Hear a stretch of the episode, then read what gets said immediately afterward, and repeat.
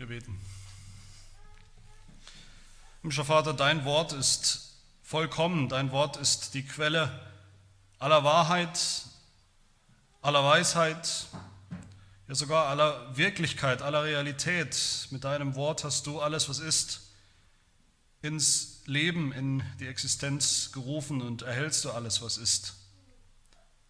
Dein Wort hat auch die unsichtbare Welt geschaffen, dein Wort schafft auch Glauben in uns, in einem Tal voll toten Gebeinen, in harten, kalten Herzen. Und das ist der einzige Grund und Boden, auf dem du dein souveränes Werk tust und Glauben erzeugst. Niemand von uns ist von Hause aus empfänglich für dein Wort, für das Evangelium, für deine Wahrheit. Und durch den Heiligen Geist so bitten wir es auch in diesem Moment, dass du durch ihn in uns wirkst, uns Augen gibst, die das, was geistlich ist, das, was wirklich gilt, nach deinem Wort zu sehen, zu begreifen und zu ergreifen im Glauben. Das bitten wir in Jesu Namen. Amen. Wir wollen miteinander lesen aus dem Heidelberger Katechismus, Sonntag 22 zwei Fragen.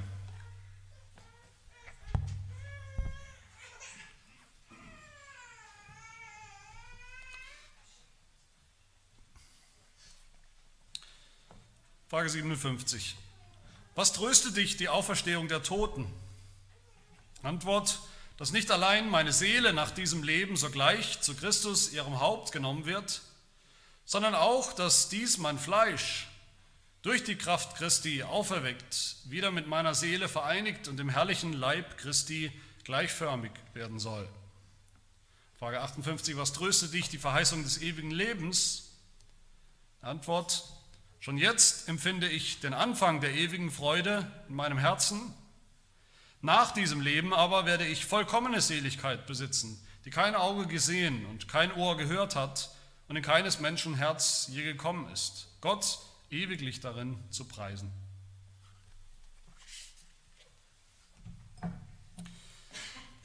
Die Frage, ob es ein Leben nach dem Tod gibt, eine Frage, die ja übrigens mehr oder weniger alle Menschen immer mal wieder beschäftigt, ob wir irgendwie nach unserem körperlichen, körperlichen Tod auf irgendeine Art und Weise weiterleben, ob es ewiges Leben, wie auch immer das aussieht, ob es das gibt oder nicht.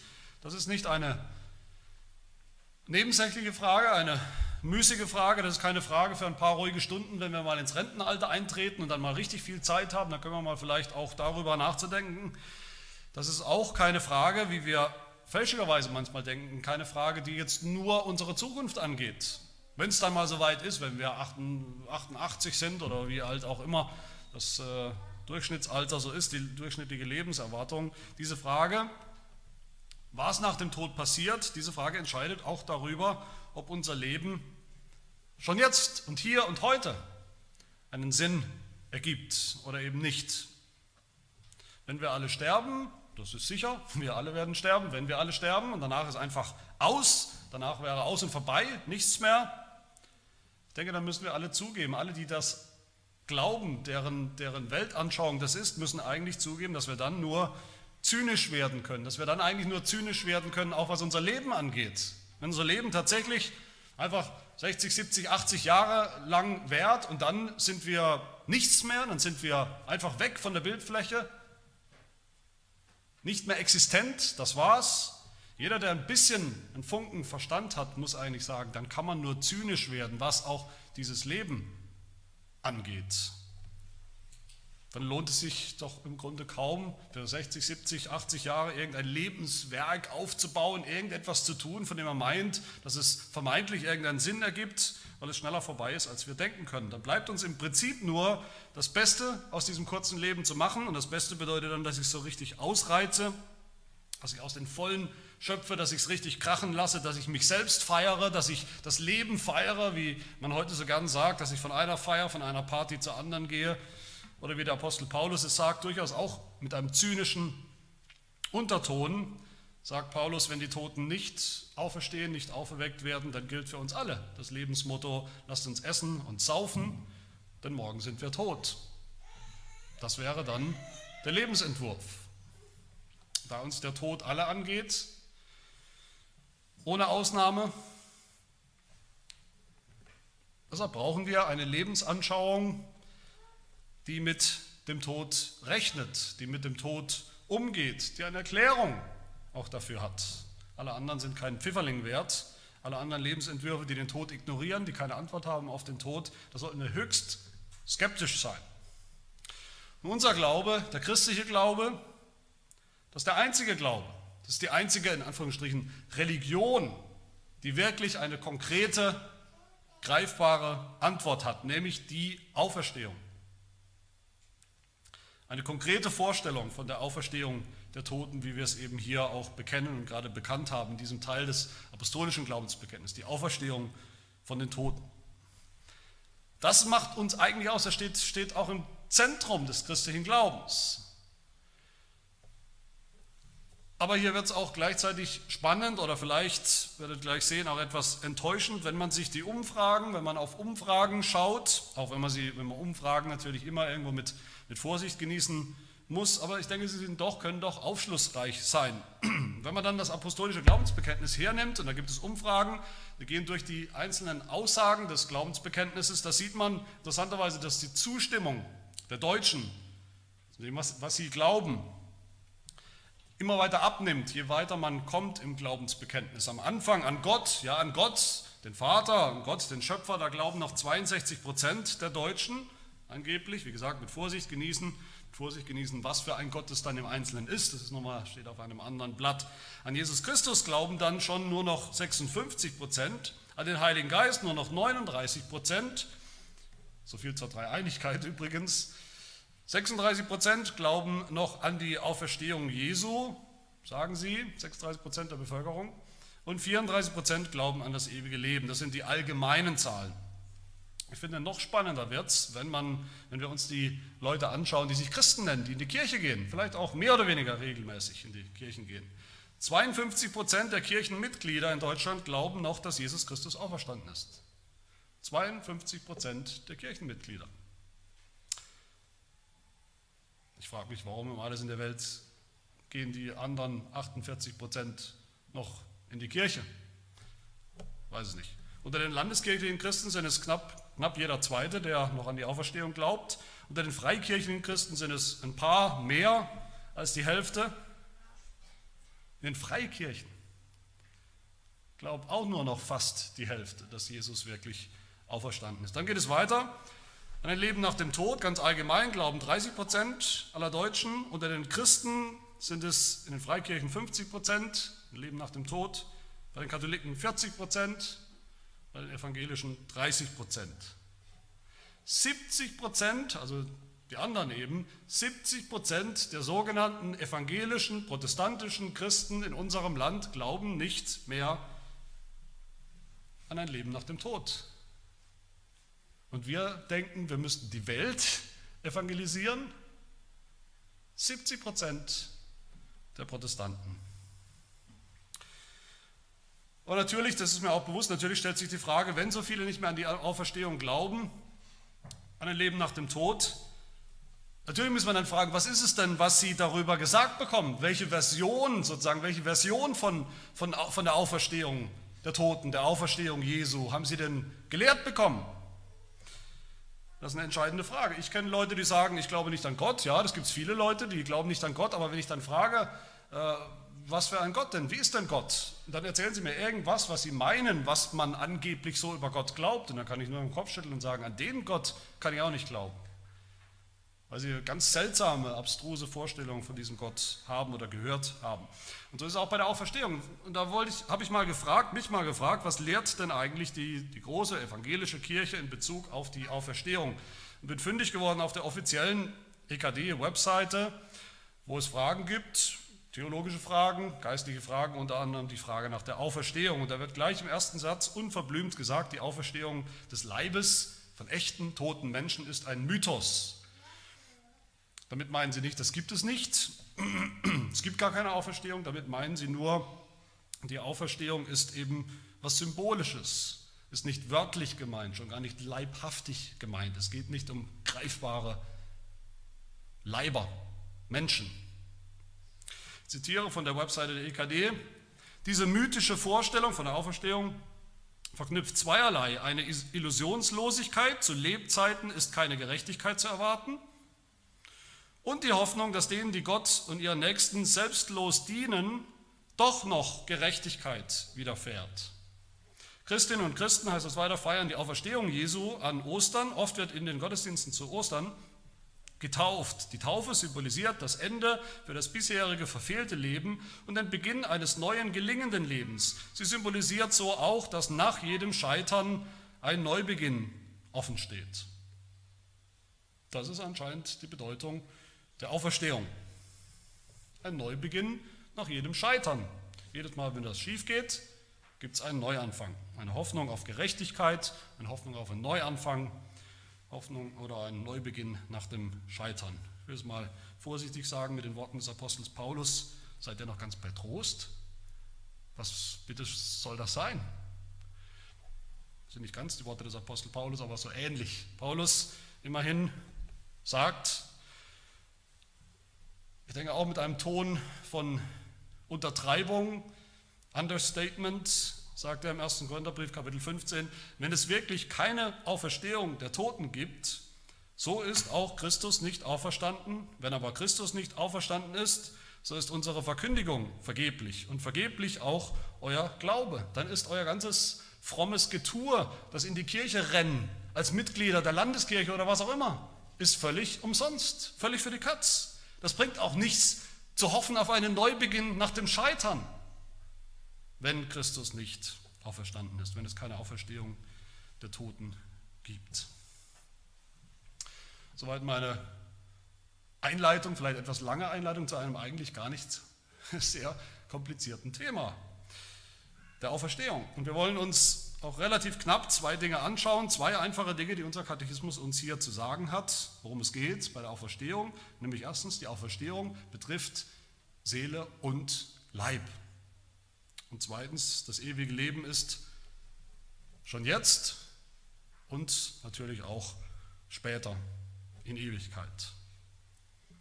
Das sind die zwei Dinge in den beiden Fragen. Zum ersten nämlich zur Auferstehung von Leib und Seele, Frage 57. Was tröstet dich die Auferstehung der Toten? Im wörtlichen, im ursprünglichen Text, im ursprünglichen deutschen Text dieser Frage heißt es, was tröstet dich die Auferstehung des Fleisches? macht gleich deutlich, worum es geht. Was tröstet dich die Auferstehung des Fleisches, dass nicht allein meine Seele, sondern auch mein Fleisch? In der Antwort. Immer wenn wir das lesen im Katechismus, finden es ein paar Mal diese, diese Konstruktion, nicht allein, sondern auch. Da dürfen wir sicher sein, dass der Katechismus hier irgendein ein Missverständnis, eine falsche Lehre, eine Irrlehre im Blick hat und bekämpft. In diesem Fall ist es das Missverständnis, ist es die falsche Lehre, dass Auferstehung einfach bedeutet, dass unsere Seele irgendwie weiterlebt nach unserem Tod. Nach dem Tod des Leibes, des Körpers, lebt unsere Seele irgendwie weiter. Und zwar nur unsere Seele. Das ist das Missverständnis. Dass wir irgendwie als Geister ohne Körper in die Ewigkeit bei Gott entschweben, wie auch immer das aussehen soll. Viele Philosophen, griechische Philosophen haben das so geglaubt, glauben das bis heute. Verschiedene jüdische, christliche Sekten haben das auch geglaubt, glauben das bis heute, dass es nicht entscheidend ist. Es kommt gar nicht darauf an, ob unser Körper, ob mit unserem Körper was geschieht, ob unser Körper aufersteht oder nicht. Das, besser wäre es vielleicht, dass unser Körper nicht auferstehen würde. Das eigentlich Wichtige ist doch die Seele, ist doch unser Geist. Der Körper ist nur ein, ein Gefängnis, das, was uns hindert daran, wirklich zu sein, wer wir sein könnten. Und natürlich ist es auch viel leichter zu glauben, das ist kein Wunder mit diesen Statistiken. Die Leute können viel leichter glauben, dass unsere Seele irgendwie unsterblich ist. Das ist relativ leicht zu glauben. Der Gedanke, dass wir nach dem Tod irgendwo, dass es uns nach dem Tod irgendwo irgendwie immer geben wird. Dass wir in aller Ewigkeit irgendwo herumschweren wie die Motten, als, als Seele, als Geist. Die Auferstehung der Seele ist, ist, ist leichter zu glauben, in Anführungsstrichen, als die Auferstehung des Leibes, des Körpers. Die Auferstehung des Körpers, des Leibes ist viel konkreter. Da gibt es kein Drumrumdeuteln, da gibt es keine Definitionsfrage. Die Auferstehung der Seele, das, das sieht ja niemand, das kann auch niemand nachprüfen. Die Auferstehung des Leibes ist eine sehr konkrete Behauptung, ein konkreter Glaubenssatz in unserem Glauben. Ein Körper ist entweder da oder nicht. Ein Mensch ist entweder ein Mensch oder nicht. Und wie gesagt, in Frage 57 heißt es wörtlich im Original, was tröstet dich die Auferstehung des Fleisches? Da wissen wir gleich, worum es geht. Es geht nicht darum, dass wir irgendwie als, als Geister weiterleben, als fliegende Seelen ohne, ohne Körper. Das Neue Testament spricht überall ganz konkret, greifbar könnte man sagen, von der Auferstehung. Die Bibel sagt uns konkret, wo wir sein werden. Bei Christus, unserem Haupt, im Himmel, sagt der Katechismus, unmittelbar nach dem Tod, im Augenblick unseres Todes. Paulus, der Apostel Paulus, hat niemals spekuliert, wo er sein wird nach seinem Tod, irgendwo im Nirvana, irgendwo in einer äh, schwebenden Milchsuppe. Er hat gesagt, Philippa 1, 23, mich verlangt danach aufzubrechen und bei Christus zu sein. Da, wo er ist, wo Christus ist, übrigens auch mit seinem Leib, ganz konkret, nicht irgendwo. Das ist das, wo unsere Seele, wo wir sein werden, wenn wir sterben bei Christus, beim Herrn. Und da werden wir auch einen Leib haben, einen Leib bekommen, einen Auferstehungsleib. Ein Leib wie jetzt, wie wir ihn jetzt auch haben. Erst der Leib macht uns jetzt zum Menschen, zum ganzen Menschen. Und so wird es dann auch sein. Ein anderer Leib, ein besserer Leib, nicht mehr schwach, nicht mehr krank, nicht mehr gezeichnet von Sünde, 1. Korinther 15 nochmal, Paulus sagt, plötzlich in einem Augenblick zur Zeit der letzten Posaune, denn die Posaune wird erschallen und die Toten werden auferweckt werden, unverweslich. Und wir werden verwandelt werden. Denn dieses Verwesliche, da ist er ganz konkret wieder, ich weiß nicht, bei wie vielen Beerdigungen ihr schon wart, wie viele Leichname ihr schon gesehen habt. Paulus ist sehr konkret hier. Dieses Verwesliche, der verwesliche Körper, muss Unverweslichkeit anziehen. Und dieses Sterbliche muss Unsterblichkeit anziehen. Das ist konkret und im ganzen Neuen Testament ist es so konkret und geht es darum, bei der Auferstehung, Leib und Seele gehören zusammen, Leib und Seele zu verbinden, weil sie nur zusammen den Menschen machen. Nur wenn beides zusammengehört, wissen wir, dass auch in der Auferstehung, auch in alle Ewigkeit, werden wir was sein? Menschen werden wir was sein? Ich werde ich sein und nicht irgendetwas anderes, nicht irgendjemand anders. Immer noch ich, aus Fleisch und Blut, Leib und Seele. Und besonders Paulus sagt, woher wissen wir das, dass das so ist? Wir wissen das aus dem Wort Gottes, ja, aber wir wissen das vor allem, dass, weil wir es sehen, weil wir es genauso sehen bei Jesus Christus, bei Jesus Christus, dem allerersten, der auferstanden ist. Seine Auferstehung war die Auferstehung seiner Seele. Lukas 23 spricht Jesus am Ende seines Lebens, sagt er, oder er ruft mit, rief mit lauter Stimme und sprach: Vater, in deine Hände befehle ich meinen Geist. Aber seine Auferstehung war auch die Auferstehung seines Leibes. So hat er sich seinen Jüngern gezeigt. Er hat gezeigt, er ist erschienen und nicht als Geist, sondern als greifbarer Mensch. Auferstehungsleib, ja, aber immer noch Mensch, echter menschlicher Leib. Und das ist das Muster, das ist das Vorbild und er ist der Erste, das Muster der Auferstehung für uns alle, für alle Gläubigen. So wird das aussehen. Wie bei Christus wird es auch bei uns aussehen. So sagt es Paulus in Römer 8, im großen Auferstehungskapitel, wie man es auch nennen könnte. Paulus sagt, wenn aber der Geist dessen, der Jesus aus den Toten auferweckt hat, der Heilige Geist, in euch wohnt, so wird derselbe, der Christus aus den Toten auferweckt hat, auch eure sterblichen Leiber lebendig machen durch seinen Geist, der in euch wohnt. Eigentlich sagt Paulus da zweimal dasselbe, mit Nachdruck. Und 2. Korinther 4, 14 auch, da wir wissen, dass der, welcher den Herrn Jesus auferweckt hat, auch uns durch Jesus auferwecken und zusammen mit euch vor sich stellen wird. Wie Christus, so auch wir. Und der Heidelberger sagt es mit anderen Worten hier, unser Leib wird verwandelt, wird dem Leib Jesu gleich gemacht, gleich sein in der Auferstehung. Wir werden, heißt es, dem herrlichen Leib Christi gleichförmig werden. Herrlichen meint nicht, das ist ein ganz toller Leib, das ist ein wunderbarer Leib, das meint das auch, aber herrlich meint verherrlicht, vollendet. Der Leib Christi ist zum Ziel gekommen, als er auferstanden ist. Und so wird es mit unserem Leib sein. Er wird auch herrlich sein, verherrlicht. Das ist die erste wichtige Wahrheit über die Auferstehung mit Leib und Seele. Und die zweite ist die Tatsache, dass das ewige Leben eine Sache ist für jetzt, aber auch für später.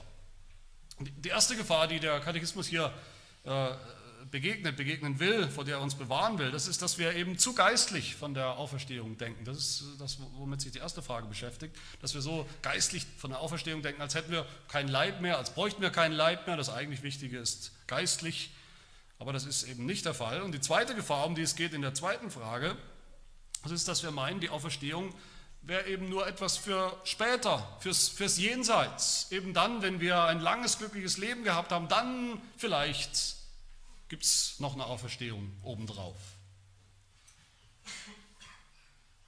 Und deshalb erklärt Katechismus für uns, was es bedeutet, wenn wir vom ewigen Leben reden. Was meinen wir damit?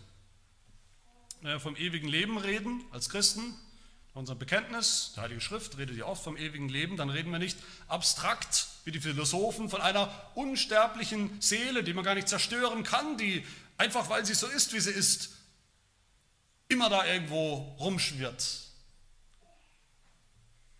Wir reden nicht im griechisch-philosophischen oder in irgendeinem philosophischen Sinn von Ewigkeit. Wir reden nicht von Ewigkeit als einer endlos langen Zeit, wie viele das denken. Der Katechismus sagt, was tröstet dich die Verheißung des ewigen Lebens?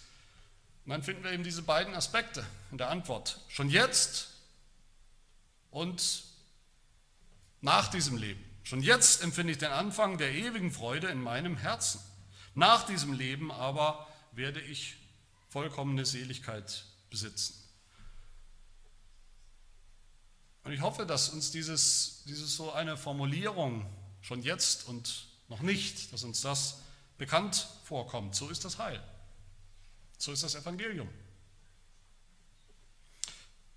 Das Evangelium gilt uns schon jetzt aber das Evangelium hat auch viele Aspekte, die noch nicht der Fall sind. Das Evangelium beschreibt unseren Anfang, den Anfang des christlichen Lebens. Das Evangelium beschreibt aber auch vieles, was noch aussteht, die Vollendung, das Ziel.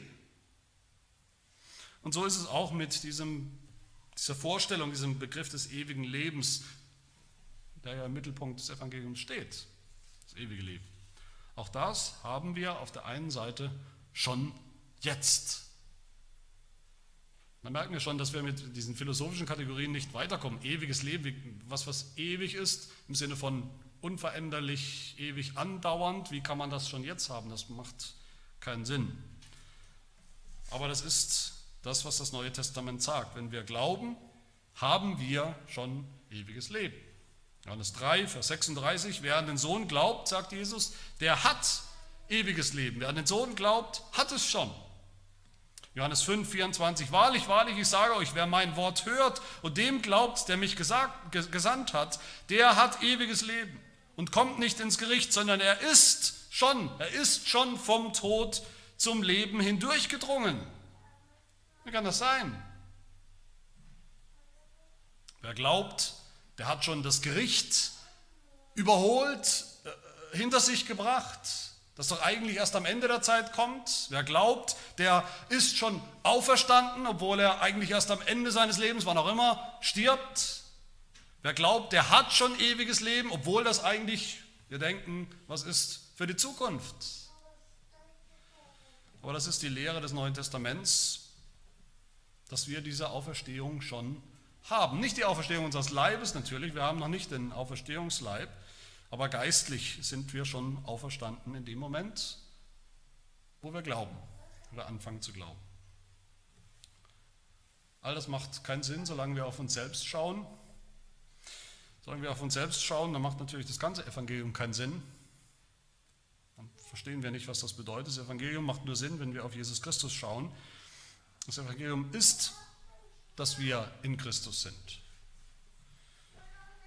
Das heißt, alles, was Jesus getan hat, das gilt schon jetzt für uns. Alles, was für ihn gilt, für Jesus gilt, das gilt für uns. Wie Jesus ist, so sind auch wir im Glauben. In Jesus haben wir schon neues Leben. In Jesus sind wir schon gestorben, in Jesus sind wir schon auferstanden, geistlich auferstanden, mit ihm, in ihm.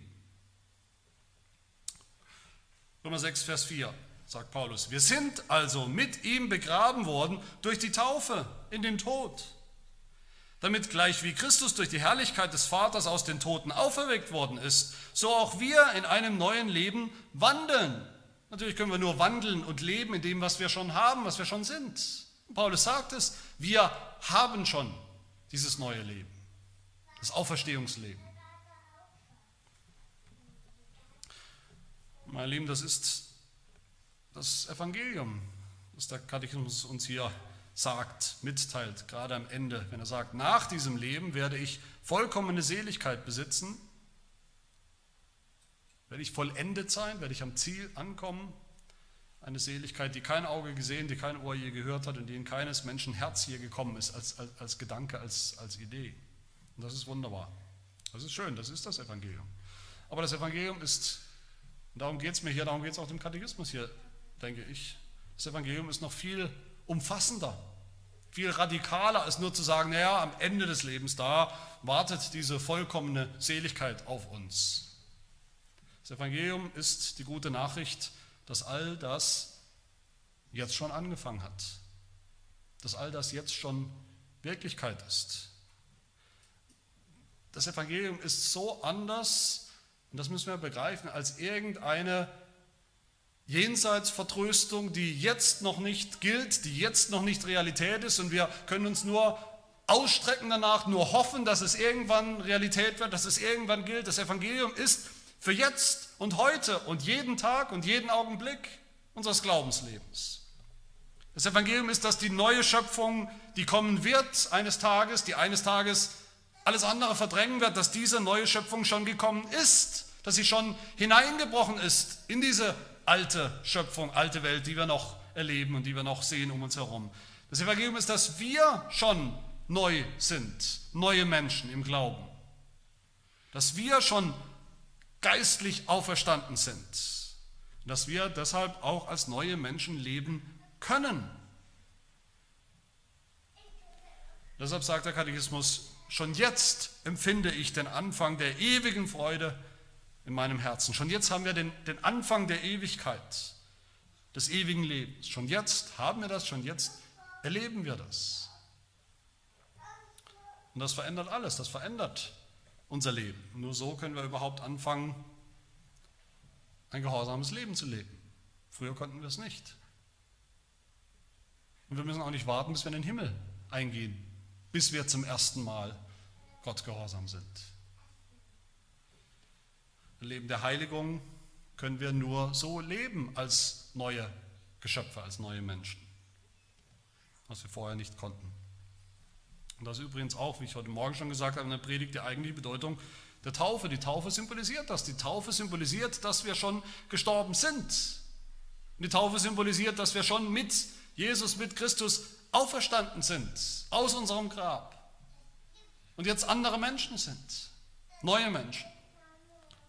Und deshalb können wir auch und dürfen wir auch ein anderes, ein neues Leben leben als Christen. So sagt Paulus in Kolosser 3, was wir eingangs gehört haben. Und Kolosser 3 ist wirklich ein ganz praktisches Kapitel mit vielen Aufforderungen für unser christliches Leben, was wir tun sollen, was wir nicht mehr tun sollen. Und da sagt er, wenn ihr nun mit Christus auferweckt worden seid, und das sind wir als Gläubige, jeder Gläubige ist das. So sucht, was droben ist, wo der Christus ist, sitzend zur Rechten Gottes, trachtet nach dem, was droben ist, nicht auf dem, was auf Erden ist. Warum? Paulus liefert uns die Begründung, denn ihr seid gestorben und euer Leben ist schon verborgen mit Christus in Gott, im Himmel. Das Evangelium, liebe Gemeinde, das Evangelium ist nicht, dass wir uns hier in unserem irdischen Leben, in den Jahren, Jahrzehnten, die wir haben, bemühen, gehorsam zu sein, damit wir dann eines Tages nach diesem Leben auferstehen, auferstehen werden.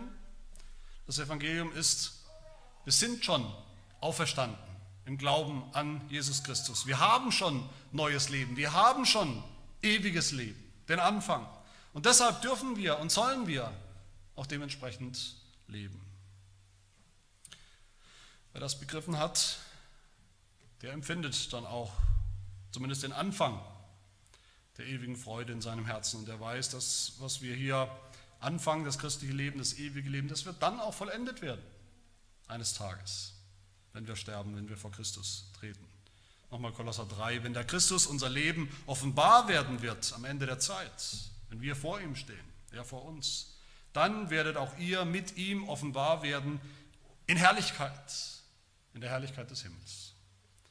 Dann werden wir diese vollkommene Seligkeit besitzen, die kein Auge gesehen und kein Ohr gehört hat und keines Menschen Herz je gekommen ist, um Gott ewiglich darin zu preisen. Und diese Hoffnung gilt uns, wie gesagt, schon heute. Sie ist heute schon real und greifbar. Wenn wir glauben, sind wir in Christus mit ihm gestorben, mit ihm auferstanden. Lass uns nicht zu diesen 70 Prozent, zu diesen tragischen 70 Prozent der sogenannten Christenheit gehören, die das alles anscheinend nicht glaubt, die nicht begreift, worum es geht im christlichen Glauben, im Evangelium, die deshalb auch natürlich leben wie die Heiden, leben wie die Gottlosen, weil sie gar nicht anders können, weil sie keine andere Kraft haben, kein anderes Leben in sich haben, keine andere Hoffnung. Sie leben nicht als Christen, sie leben nicht als neue Menschen, sie leben nicht als Menschen der Auferstehung. Aber das Evangelium schenkt uns alles das, eine Hoffnung, eine Realität für heute, für unser Leben, jeden Tag als Christen, nicht irgendeine banale Vertröstung auf das Jenseits. Amen. Wir beten. Wir danken dir, Herr, für die Hoffnung der Auferstehung von den Toten, die wir im Mittelpunkt unseres Glaubens haben, die im Mittelpunkt unseres Bekenntnisses steht, sogar zweimal in unserem Glaubensbekenntnis die Auferstehung unseres Herrn Jesus Christus nach seinem Leiden und Sterben und die Auferstehung von den Toten, die wir auch für uns selbst bekennen und glauben. Eine Hoffnung, die du bestätigt hast gewiss gemacht hast, Wirklichkeit gemacht hast in deinem Sohn Jesus Christus, der sie schon erlebt hat, der nicht in, in, in den Gefühlen seiner Jünger, sondern in der Realität, in der Geschichte, in der Zeit, in der Wirklichkeit leibhaftig auferstanden ist und gesehen wurde. Er schenkt uns jeden Tag, dass wir genauso real in dieser Auferstehungskraft leben, der Kraft des Geistes, des Heiligen Geistes, der der Lebendigmacher ist, der uns lebendig gemacht hat, der uns täglich erneuert und, und verändert, weg vom alten Menschen und hin zu dem neuen geistlichen Menschen, der, der wir schon sind. Hin zu unserem Ziel, dass wir dich sehen werden, dass wir sein werden wie Jesus Christus, dass wir dich ewig preisen werden im Himmel. Und das bitten wir in Jesu Namen. Amen.